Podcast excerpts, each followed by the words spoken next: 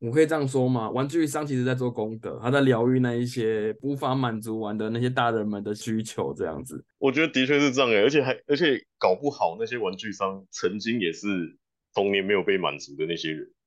哦，钱没有不见，钱只是变成疗愈我童年创伤的样子。没错，钱变成一个更适合你的形状，这样。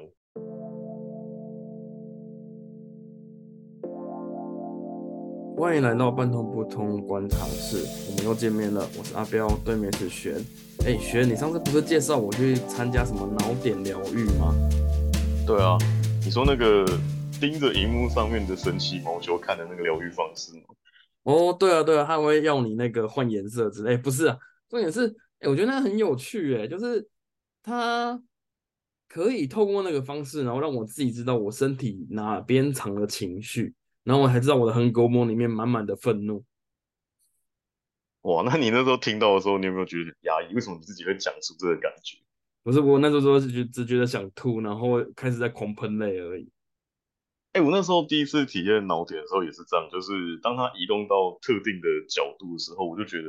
天哪，我真的是晕到不行哎，觉得头真的超级晕，而且而且非常非常想吐。所以真的，所以那时候我体验到原来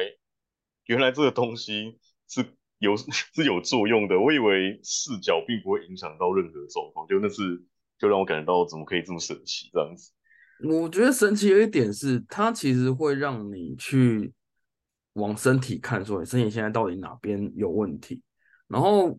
我觉得更延伸的是，经过那次之后，我在自我觉察的，就是在我有情绪起来的时候，我会发现说我的那个部位会开始。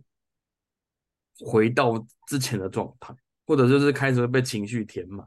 然后如果我没有去释放它，或者是我没有去感觉它的话，它就会直接就一直卡在那边。所以我的横膈膜一直都是在在累积愤怒的状态，所以你横膈膜是我的怒气场，满了就可以考大绝这样。所以其实你所以其实你习惯将愤怒或是一些压抑的情绪储存在横膈横膈膜上面。哦，对啊，然后呃后因为后因为最近你知道我在练我在练气功嘛，对啊，然后我发现在站中的时候啊，我的那些情绪啊会随着能就是随着那个气功的站中方式从横膈膜往小腿跑，然后到地到脚底，然后被释放掉。那听起来蛮好的，因为。如果是这种往下释放掉这个情绪的话，你会觉得有一点更实在的感觉。我不知道什么能量往下跑的时候会有一种很实在的感觉，可能跟接地有关系。我现在才发现说，原来疗愈这件事情是真的可以去寻找自己心理上的创伤吗？等下等下，疗愈不是本来就要去寻找心理上的创伤吗？我一直都以为疗愈这种东西就是一个，就是哦，我觉得我觉得我的情绪有被释放了，我觉得我好舒服，我好开心，好美了，就这样子。呃，我觉得应该不是这样吧，因为他我们之所以会释放掉这些情绪跟内容，应该是因为前面有一个创伤或是一个事件导致这些连带而来的情绪发生，所以应该是先从看见这些事件的背后的状况，才是会走到正确的疗愈方向吧。嗯，可是像我那个时候体验完脑点之后，我发现的是我对。工作上有非常严重的自我否定的倾向，甚至说我会觉得我自己没有价值，所以这也是创伤造成出来的行为模式吗？我自己的观察是，你在没有感觉到这是一个创伤之前，你只会觉得说，为什么我好像每次都觉得自己不如别人？然后等到你开始去回顾过去的时候，你才会发现说，哦，原来我在很小很小很小的时候学习自我认同，那个时候就学习到这样的一个行为模式。那从那个时候，会就会开始储存一大堆的情绪跟经验到现在，但现在的大家可能一开始会很难去感受到那个背后的运作模式这样子，所以我觉得脑点带你看到这个储存很多情绪是很重要的一个环节。那你可以再往回去探索说，哎，你过去被疗愈过的那些经验，是不是都有连接到类似的过去？嗯，如果是之前的话，会比较像是，嗯，这些都是你自己的自我造成的，你只要把这些执念放下，就不会出现了。你是说你还在 休息的那个时候吗？没有，应该说就是他就是直接就是呃，没有要你要爬，没有要你用走的，没有要没有要你用用跑的，就直接就是我们来飞吧。对，把前面那些自我觉察的过程全部都拔掉，然后就是我们来说，哦，我们的完全体是飞起来哟，就这样子。可是没有那个过程，这样。那信念这个东西会继续往下延伸吗？也会啊，就是信念会吸引新的信念，所以我们在探索这个过程、这些东西的过程当中，我们尽量是找到最源头、最一开始创造这些信念的那个事件。那它可能是一个好的体验，它有可能是一个创伤、一个负面体验等等等都可能。嗯，所以才会需要不断的往过去去找答案是什么。可是有一个例外是，如果你现在已经做好心理准备的话，你搞不好可以透过做一个简单的行动，或是大脑想通了一个转念，那这个问题就会被整个解决掉，或者是它被转换成现适合你现在的样子。哦，就像上周我在做模型那样嘛，那一只模型是我小时候没有买成的，然后长大之后自己有钱了买了一只，然后自己组完之后感觉哦。好像什么东西被放掉了，那就是满足你过去没有完成的愿望。那其实这也可以再连接到内在小孩的。我会觉得大家可能在，尤其是成人啊，遇到很多状况，他们觉得会有很多很多的不满足，或者是有很多的像是内心的黑洞或是空洞的那样的感受，都可以去回想一下小时候的你是不是因有一些愿望或是有一些期待是没有被满足的。嗯，那这些东西都跟你。现在所遇到的事件是有关系的，嗯，所以就像阿彪你讲到那个模型的故事也是一样，啊，你在你现在的你在疗愈过去的的那种感觉这样子，哦，所以我可以这样说嘛，玩具商其实在做功德，他在疗愈那一些无法满足完的那些大人们的需求这样子，我觉得的确是这样诶，而且还而且搞不好那些玩具商曾经也是童年没有被满足的那些人，哦。所以钱没有不见，钱只是变成疗愈我童年创伤的样子。没错，钱变成一个更适合你的形状，这样太多了。那呃，可是如果这样说的话，呃，消费这件事情也算不算是一种疗愈？因为有些人压力一大，就会开始没失心疯的开始买起来，各种买。像最近十一月嘛，你懂的，就那一个那四个一的时候，我会觉得。看消费的底层推动力是什么，就像是什么什么事件推动你去消费。如果今天这个是一个小时候没有满足的愿望，那可能你做了这件事情之后，你满足了这个愿望之后，你不会再产生一样的动力。那我觉得它就比较像是用消费来疗愈这件事情。可是大多数的消费，我个人认为比较像是一个减低压力的一个行为。就是我可能透过做一点事情来满足我现在的感受，但它并不会疗愈到我内心真正的空缺的地方。这样子，我觉得大部分的消费像是这样子，然后也有一些就是像就是一般的消费嘛，就是可能要省吃俭用的消费啊，那个就不在这里讨论这样。嗯，对啊，我我个人觉得是分成这样子啊。那不知道阿彪你有没有什么对于消费的看法？消费哦，消费就是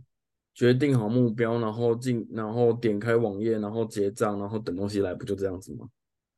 那你拿到东西的当下，你会快乐？哦，通常我会把消费看作是解决问题啊，但是有的时候就需要付点学费啦，就不会每一次不会马上就买到自己适合的，就是可能要几经尝试。像我最近买了一支荧幕支架，然后它就它就变成了一个。不是我预期中的样子。为什么你会选到这个？不是你预期中的荧幕支架？应该说买了就一定会有作用，没有错。但是它它的样子不是官，就是不是官方期望使用者达做到的那个样子。它就是不符合我的需求，但是我还是买了它，然后我还是用了它。哦，所以它是不符合你的需求，可是它的功能跟官方讲的都是一样。是是一样的，但是我觉得。呃，官方是一个期望值，但是使用者不会每次都是期望值。就像上次我们那边尝试的挖掘练习一样啊，我想挖，我想挖，为什么我不能买房子？然后挖到最后是什么？想一下，挖到最后好像是什么奇怪的、奇怪的信念出冒出来的。我的目标跟我后面期望的是完全两回事。我也忘记你那时候挖到了什么，反正我记得是跟买房子完全没有相关的事情。就是更奇怪的吧，我记得好像是跟家庭有关吧，反正就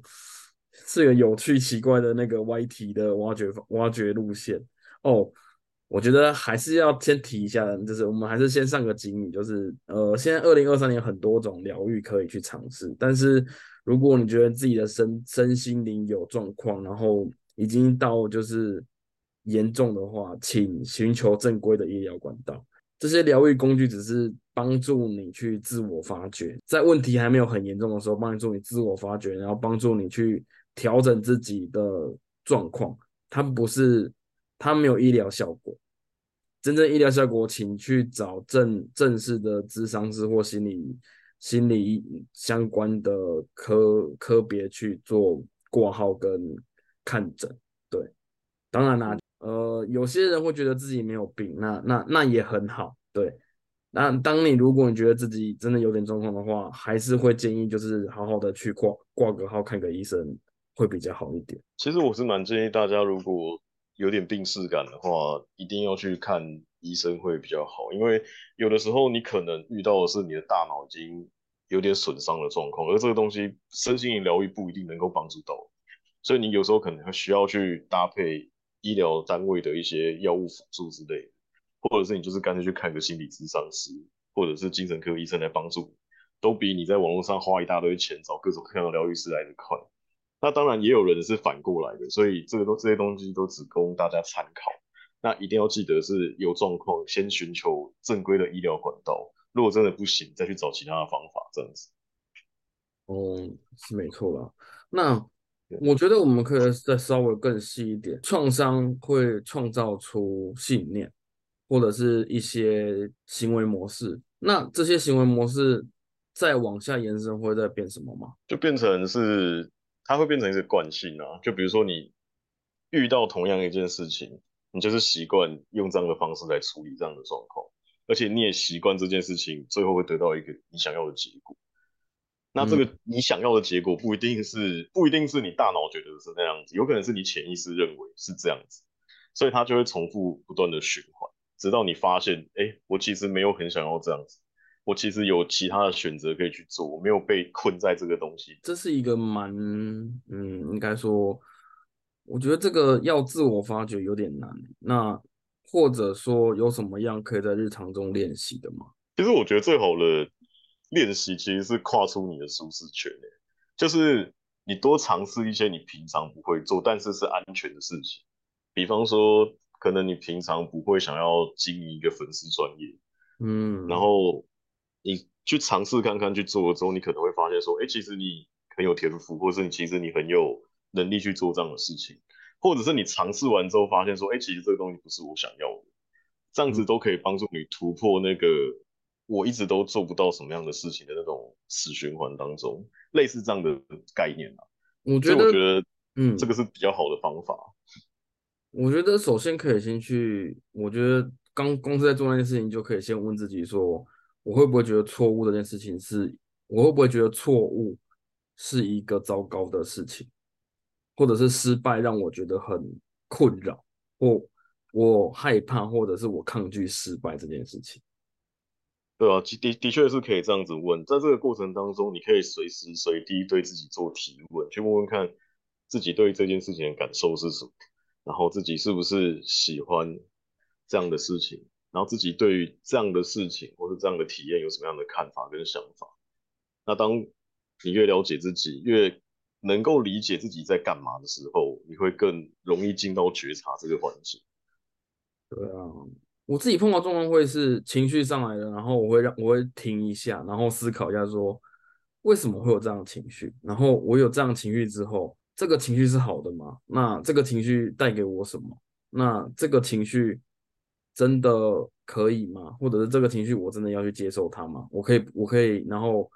通常到这个地方的时候，那个情绪已经停住，然后已经慢慢的淡掉或释放掉了。那，嗯，只是如果说你不断的在被情绪淹没的话，你会很难察觉到情绪这个东西其实是可以在旁边观察它的。就像每次如果应该就像。如果你脾气比较不好一点点，就是那个临界值比较容易爆掉的话，嗯你就会很容易陷入跟对方进行斗争的模式。那你的脑袋里面就会呈现一个，我现在要抗拒对方，我要否定对方，我要拒绝对方。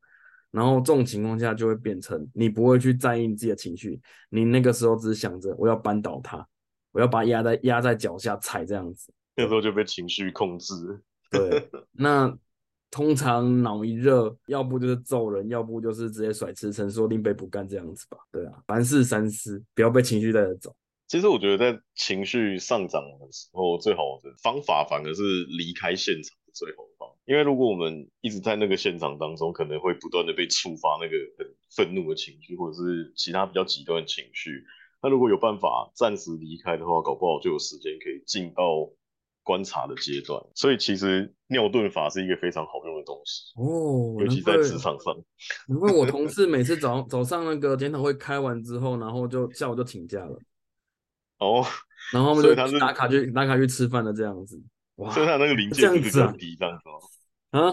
所以他的临界值是比较低的那种。就可能早上早上可能就就吵到没就吵到没办法辩赢对方啊，但是明明就他的错这样子，然后他就下就请假了。OK，那我相信他是用这种方式在好好的处理他自己的情绪啊，也是有可能的。对啊，反正，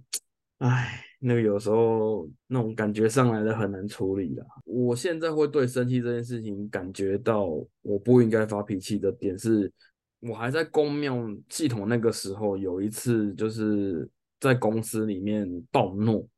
然后那一次暴怒完之后，其实感觉非常糟糕，会很像是我全身被什么东西痛殴过一轮的状态，就是全身虚弱无力，然后整个人脑袋昏沉，这只是生了一次气而已，然后我就搞到把自己搞到好像去去被去被卡车碾过去那样子。自此之后，当我要发脾气时，我想我会自己想一下说。你要在体验上升那种感觉吗？不要吧。那为什么你要生气？不值得吧？对方不值得你这么做吗？那不要生气好了，你就不要生气了。对，就我就会把那怒气值控制在一个零安定值的状态，然后至少会有清楚的思考，说为什么我要这么做。对，我我也有类似的经验，在很小很小的时候。但那个时候是因为我是因为一件很小的事情很生气，就是那时候我在很小的时候遇到了一个就是有点像是羞辱性的事件嘛，结果就生气到我觉得我差我要昏过去了，然后停下来之后也是跟阿彪一样，就是全身的疼痛，然后非常的不舒服，然后我才理解说太生气这件事情，我可能会杀了我自己，或是会让我自己死亡这样子，所以我就从那时候开始。就尽量维持在一个不会到整个非常暴怒的情况。我觉得有一有一个有趣的一样的过程，然后我就发现说，其实生气根本没办法解决什么样的问题，它只是会让当下有一种有一种好像当下就是应该那个面对的感觉。我自己的感觉是这样子，但久了之后会发现说，其实这些愤怒的情绪并没有任何的帮助。也许可以拿来管理一下奇怪的同事或者是下属，但。其实大部分是没有帮助的。有时候你在发脾气的时候，其实是没有什么作用的，因为他们会觉得说，那你只是把那个所以放掉之后，接下来你还是会听话乖乖做事。唉，就是你说某种无能狂怒的状态嘛？我对，就无能狂怒完之后，一直疯疯狂按那个怒点，这样子，都没办法做任何事情。对啊，差不多是这样子啊。那最后问题还是没有办法解决，因为那个问题还是在那边啊。最好方法就是你好好的把自己抽离那个环境，或者是选择不一样的方式来去处理事情。退一步，也许你可以获得更多的选项去选择，甚至于说，其实那边那个环境也不一定是你应该。不断的去深入的地方，这个东西我会延伸到是一种没有办法被回应吧，因为我小时候会很容易会有出现一些我提出了需求，但是得不到回应，会促使我把情绪往往身体里面放。那这种情况下会变成别人不知道我在想什么，别人不知道我需要什么，或者是我感受什么，那他们会觉得说我没事。这种假性的状态会让你更无法得到别人的回应，因为别人觉得你没事，那别人不用多额外的关心给你。这样的恶性回圈下去，你就会觉得这世界上跟你跟你好离离你好遥远，就是好像隔着好好厚一层毛玻璃的感觉。没有人在拒绝谁，而是你自己在拒绝你自己去理解这个世界，或者是。最在乎自己的都还是自己，但别人不会因为因为什么而去在意你，因为你不值得。应该说，没有人会那么在意你的。我突然想到一件事情，是我发现华人或者是整个世界的男生、男性都会有一样的状况，就是很习惯把情绪往身体里面藏，他不他不选择表达出来。然后又回到之前讲到那个集体潜意识，就是好像所有的大部分男生都觉得应该要把情绪藏起来，才不会被别人觉得自己是脆弱的，或者是才不会被别人觉得自己是容易被欺负的。可是这就是这个现象导致很多男性是不敢把情绪好好的表达出来，甚至他们在小时候会因为大环境是这样子而缺乏表达情绪的练习。所以才会变成是很多人都不知道怎么把情绪讲出来，然后很多人不知道怎么样去面对它，最后就变成是狂怒，或者是或者是自责，或者是内疚，或者是花很多时间在找替代疗法，像是什么酒精啊、什么草本疗法啊之类的。所以我觉得，如果大家可以去正视一下，每个人都是独立的个体，然后都可以去好好的表达情绪，去觉察情绪的话，那也许这些事件。它都不会发生，我们就不会发生，我们就不会看见什么大网红，然后有家在家里执行草本疗法这样的一个案件这样子。嗯，那不知道阿彪你是怎么想的？嗯，应该说，我个人是不会从靠着外物去获得放松这件事情啊，因为好啦，我先说，除了热水之外的外物，我都一律当做就是没这件事情，对。除非是医疗医疗需要或医生开处方前，那另当别论。不然，我个人是不太推崇的。因为你自己的情绪为什么是靠着外物去帮你处理掉？而且你只是刮掉那最表层那一层皮而已啊！你的内里，像刚刚讲的创伤，先刚刚讲的信念，先刚刚讲的一些那一些衍生出来的东西，你完全没有去面对它，没有去处理它，对。那为什么你会觉得这种方式可以去逃避现实呢？不是吗？我觉得可能很多人他们不，就是回到我刚刚讲，就很多人不了解怎么样处理这个状况，所以他们眼下所想到的是最快速先安抚现在情绪的方法。所以像纸烟啊、电子烟啊这种东西，或者是任何外物来帮助这个人控制他现在的行为。我觉得都是一样的状况，还有一些成瘾的成瘾的东西，也是也是一样的状况这样子。应该说，可是我会觉得，嗯，嘿，你先说，你先说。应该说，虽然我觉得那个有些报道说尼古丁可以可以加强那个思考模式，但是我就他妈就是一个没有同理心的混蛋呐！哎。你一个人在刺激思考，思考脑回路，然后所有人要用他们的肺帮你带瓜承受那些烟雾，我觉得这一个就是一个非常的没有同理心的自私行为啊！哎，人不就是自私的吗？好像也合理啦。对啊，那所以同理心就错喽，同理心就是一个该死的该死的特性喽。我也是非常之讨厌纸烟，因为它实在是太臭，而且会让我的气管跟鼻子非常的不舒服。可是纸烟它之所以这么流行，也有一个部分是台湾曾经有一段时间，呃，很多人的身份认同跟社会认同是靠这个东西来建立的，所以它很难在台湾很快的被清理掉。当然，我相信如果你有政策很好的支持，那一定会有更好的效果。可是大家都知道一些懂得都懂的状况，这我就不多谈。没有，所以我还是希望，我还是希望大家可以多正视一下自己为什么会对某些事情是成瘾的，然后去了解一下成瘾的背后是不是藏着你需要去看见的东西，看见的自己。那如果说你找到那个自己的话，我相信大家会过得非常幸福。不可能，成瘾就是已经依赖了，你怎么会期望他突然发现说，哦，干这烟好臭，我不抽了。干这酒好难喝，我不喝了，怎么可能？是不是？我会觉得，如果他可以换个方式享受他现在的体验的话，他也许会有更好的进步啦。也许他从一一天要抽一包烟，变成是一天只要抽一根，他就可以满足，到他不是不再需要烟品的这样子。我会觉得，如果他可以有这个循序渐进的过程，也比他一直困在那个灵魂暗夜当中好，或者是情绪的泥沼好这样子。我自己的感觉是这样，但是我知道这个过程没有很轻松，还是要还是要很多的协助跟帮助好的，我们现在科普一下，请问什么是灵魂暗夜？请。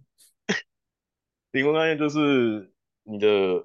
每个人，他们人生当中可能都会有一段时期，就是进到一个不管做什么事情，我好像都没办法救赎我自己，或是改变我自己的状况，然后会处在一个非常非常之低潮，甚至会有一种好像什么人都没办法帮助自己的感觉。这听起来跟什么忧郁症之类有点像，但它是一个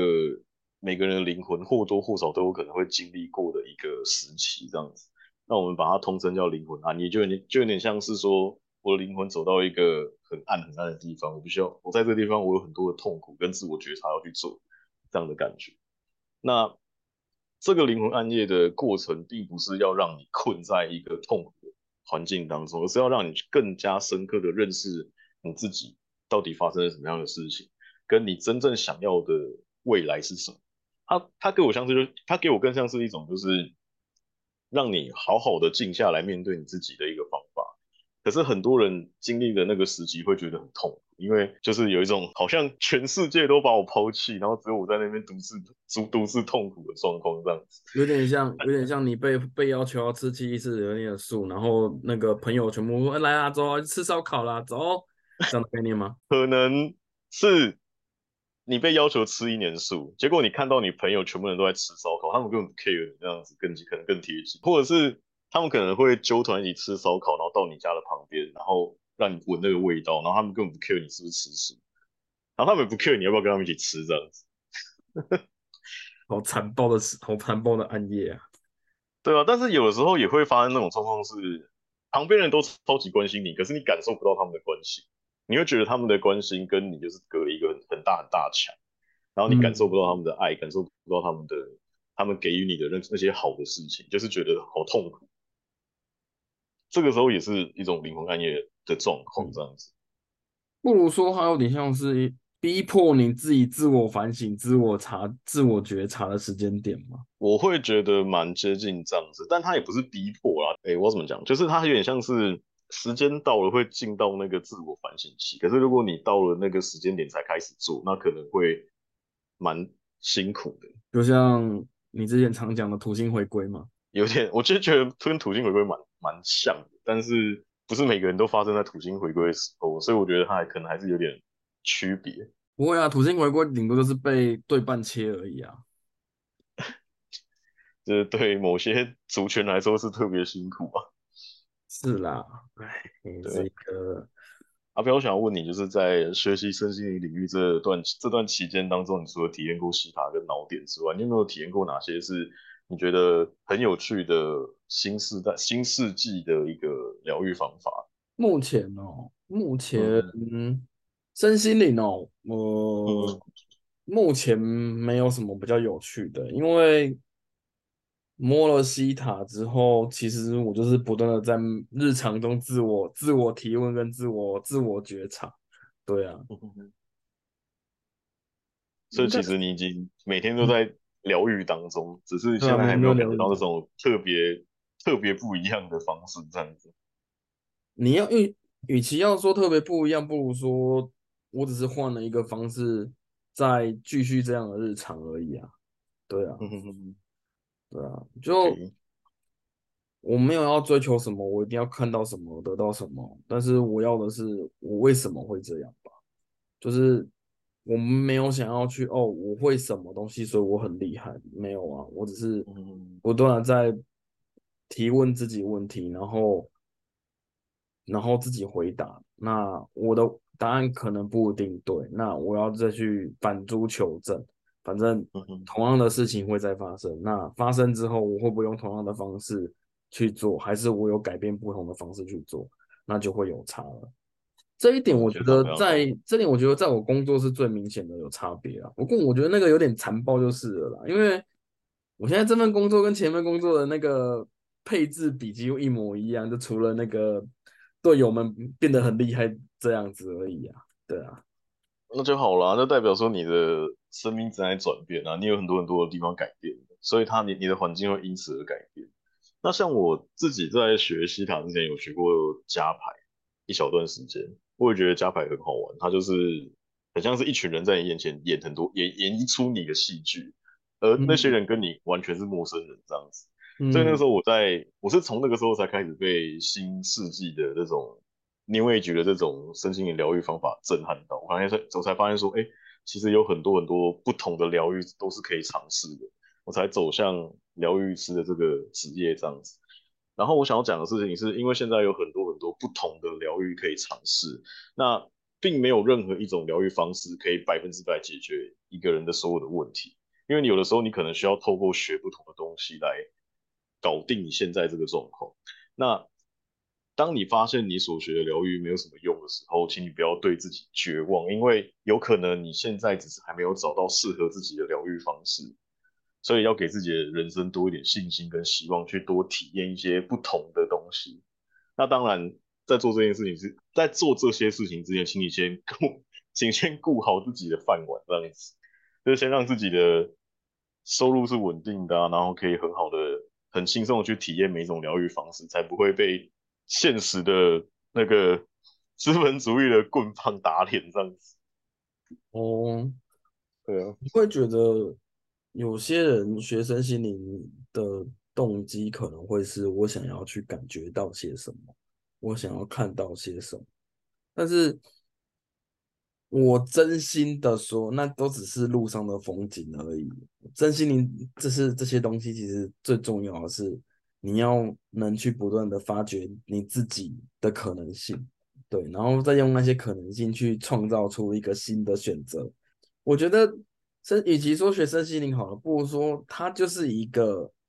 帮你把你自己的掌控权拉回来自己身上的，不管你现在被家里胁迫啦，被被工作搞到一个飞来飞去啦，或者是你跟跟你跟你的另一半吵到翻起来之类的啊，反正你为什么要把你的控制权丢给对方去使用呢？你可以自己掌控自己啊，对啊，这也是为什么我会离开公庙系统去。反而跑到这边来学这些东西的另外一个理由吧。我发现其实他们没有办法帮我，他们只能建议，但是他们的建议不一定是对的。那这个时候不一定要听他们的，你可以听你自己的选择。对啊，也许可能不一定是最好的，但是一定大概都会是当下最适合你自己的。纵使可能这次不太好，但下次还可以再，下次还可以再改。对啊，选项不会走一次而已。又不是什么按 A 按 A 得一，按 B 得一块，没有这东西。对，所以多去尝试啊，没有没有什么叫做哦，我我选的那个东西是我后悔了，没有啊，你可以下次把它拿回来就好。对啊，下辈子吗？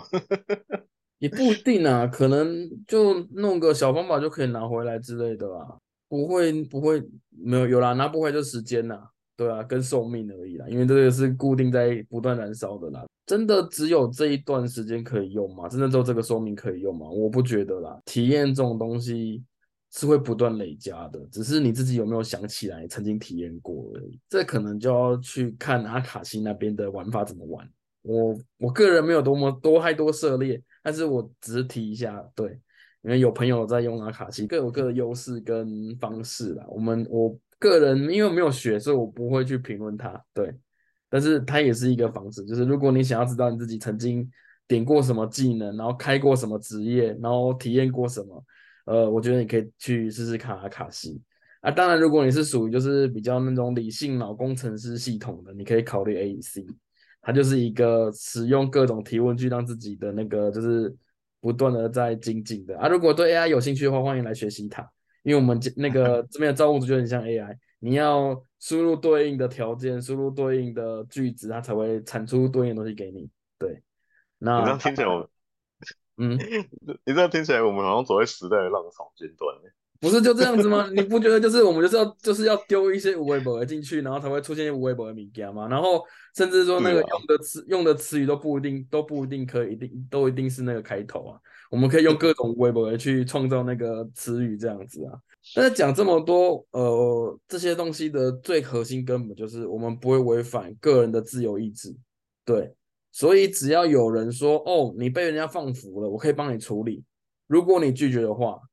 那就是那对方就无法对你做什么，所以没有什么叫做强行入侵，除非那个是属于奇怪的东西，那就另当别论。不然，通常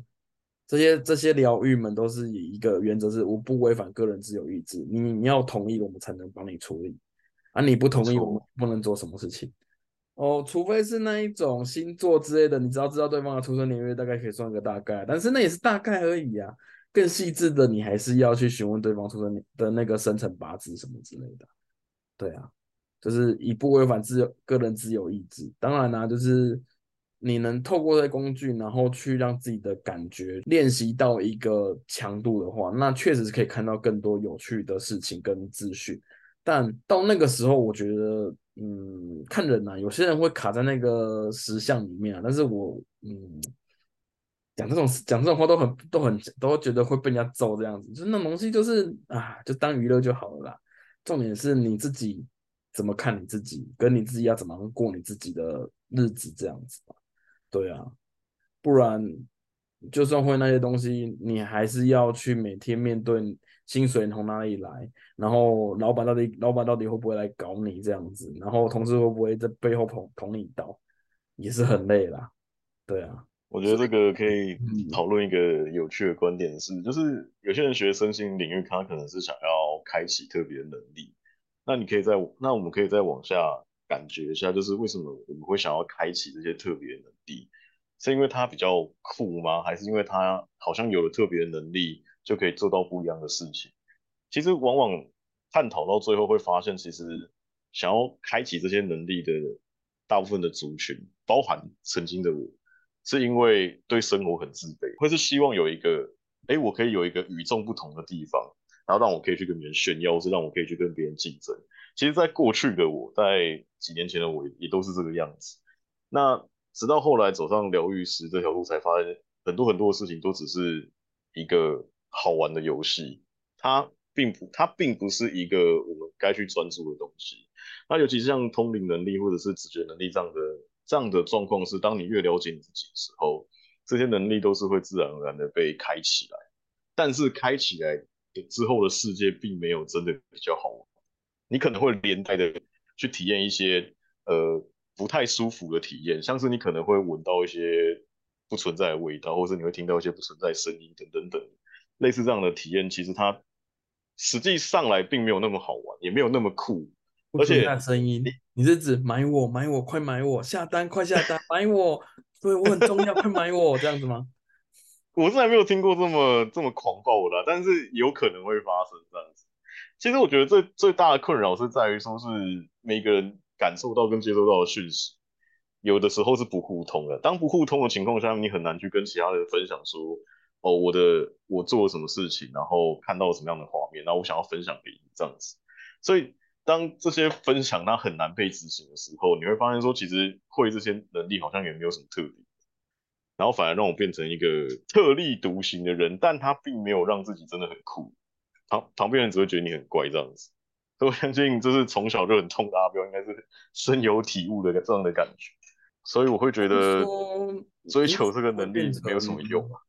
是没错。但是我觉得应该说会变成，就是我我能看到你没看不到，但是你看不到我看到的，那嗯，就会变成。你怪怪的，你你好像不太对，然后你就会被排斥。但是呃，好啦，这是另外一件事情。然后，但是就像你刚刚讲的，我有碰过个案，是他觉得他应该要能通，然后他也期望他能通。所以呃，好了，他有那个体质在的是，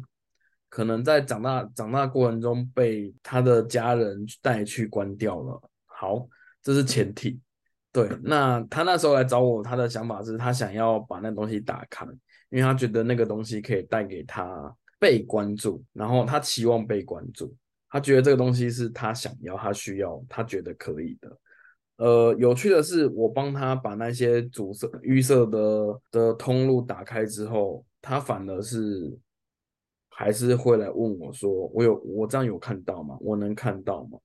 然后甚至于。他要我带他去能量场比较算是强的地方吧，好啊，我就带他去啊。然后他整路就不说话，直到两周后，然后还他才传来跟我说，哦，那个时候我觉得我很不舒服，因为我全身好热，我觉得我好不舒服。然后甚至于他会很希望就是身边有一只守护灵之类的。顺便科普一下，守护灵这种东西啊，你如果需要的话是可以做到的，但是哈，守护灵就是无时无刻都在扣你的 NP。呃，NP 是什么？就是你的精神精神能量，它会不断的吃你的精神能量，然后根据守护灵的强弱跟大小，会决定你的能量被吃的多严重。这种东西需要靠睡觉来补充。如果能量过低的话，你就会进入嗜睡的状态。而且是那种呃没有来的嗜睡，这种情况下就是需要去睡，用睡觉的方式去补去充电。但是我们都要工作，我们都有八小时的工作时间，那个也会耗精神能量，所以睡觉很重要，不要熬夜。但有些人还是会熬夜，我知道。对，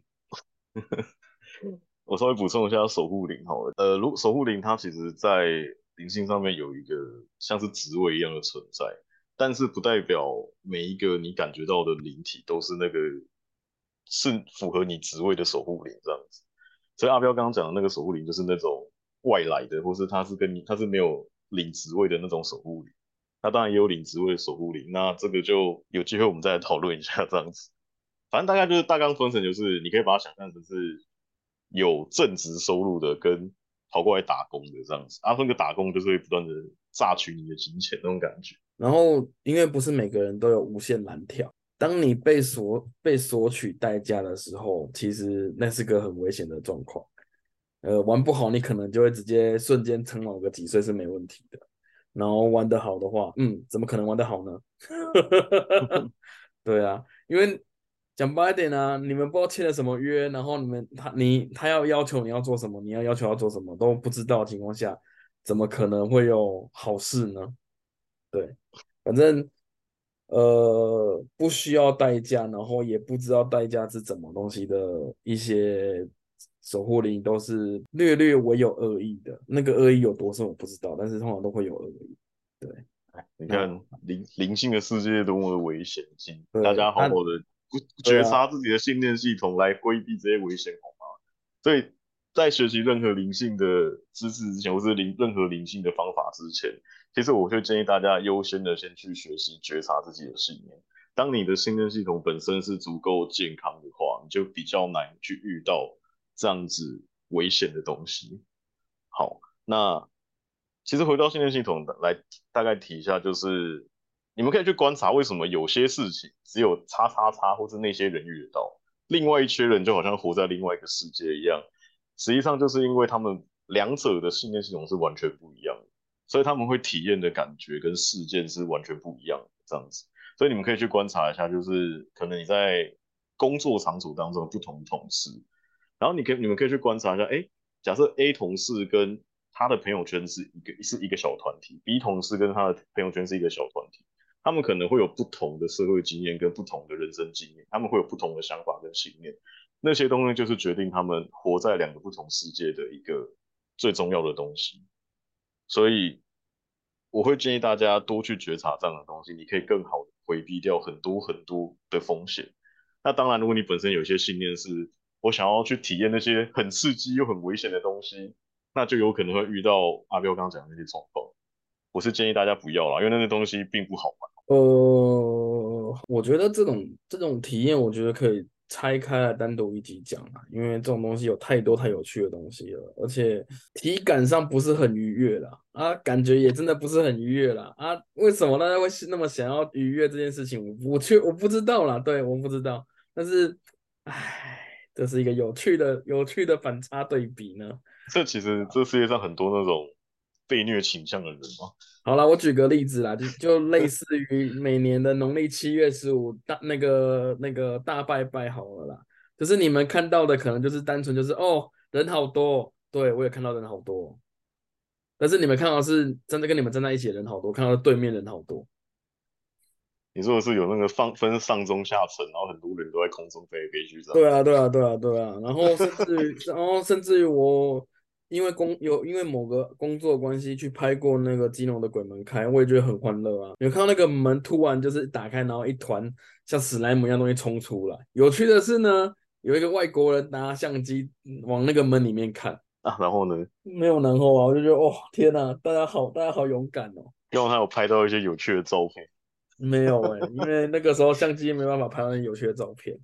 对，哇，他没有买到那种专用的相机，这样。我那时候带专用相机去啊，那时候要帮忙拍啊，但是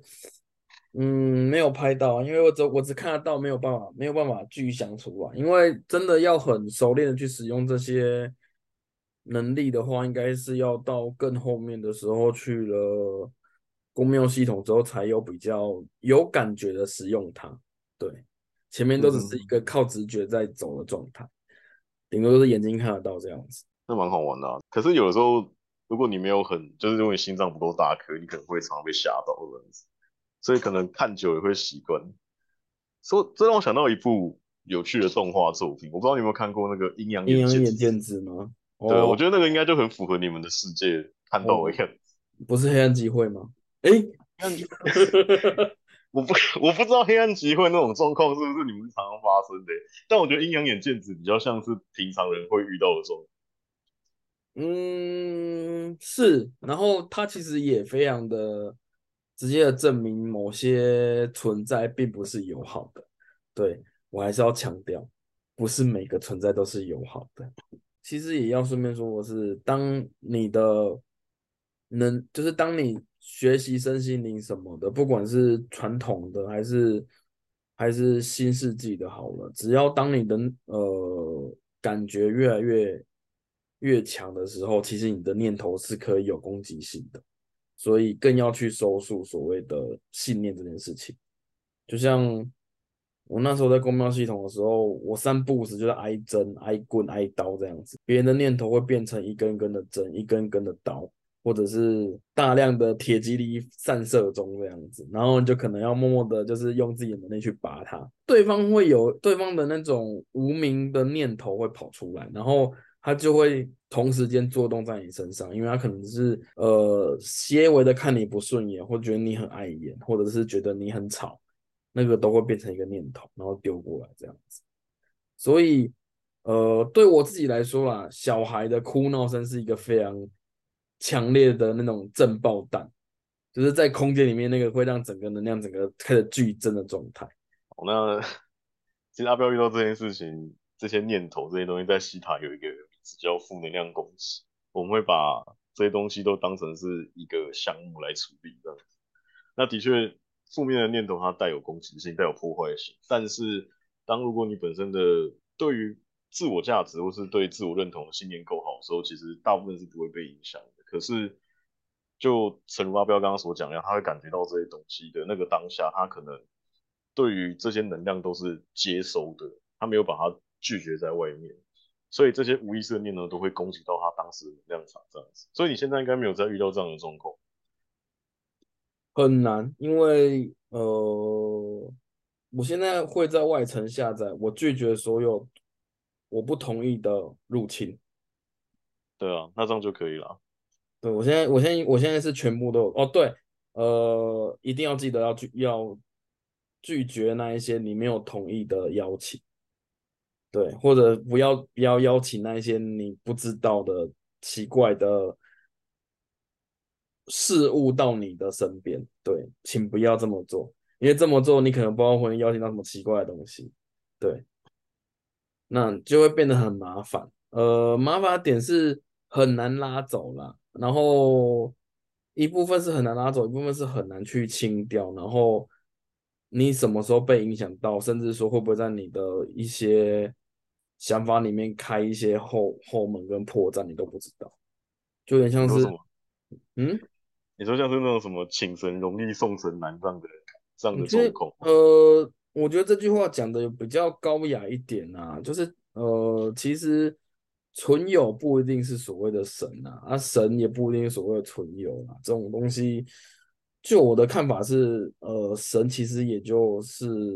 另一个为另一个层次上面的公务员之类的吗。我会觉得神就是一种存有，但存有不一定是神这样子。然后我会觉得，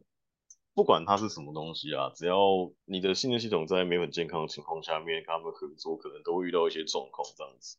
所以会还是老话一句，先处理好自己，再去想那些其他的事情这样子。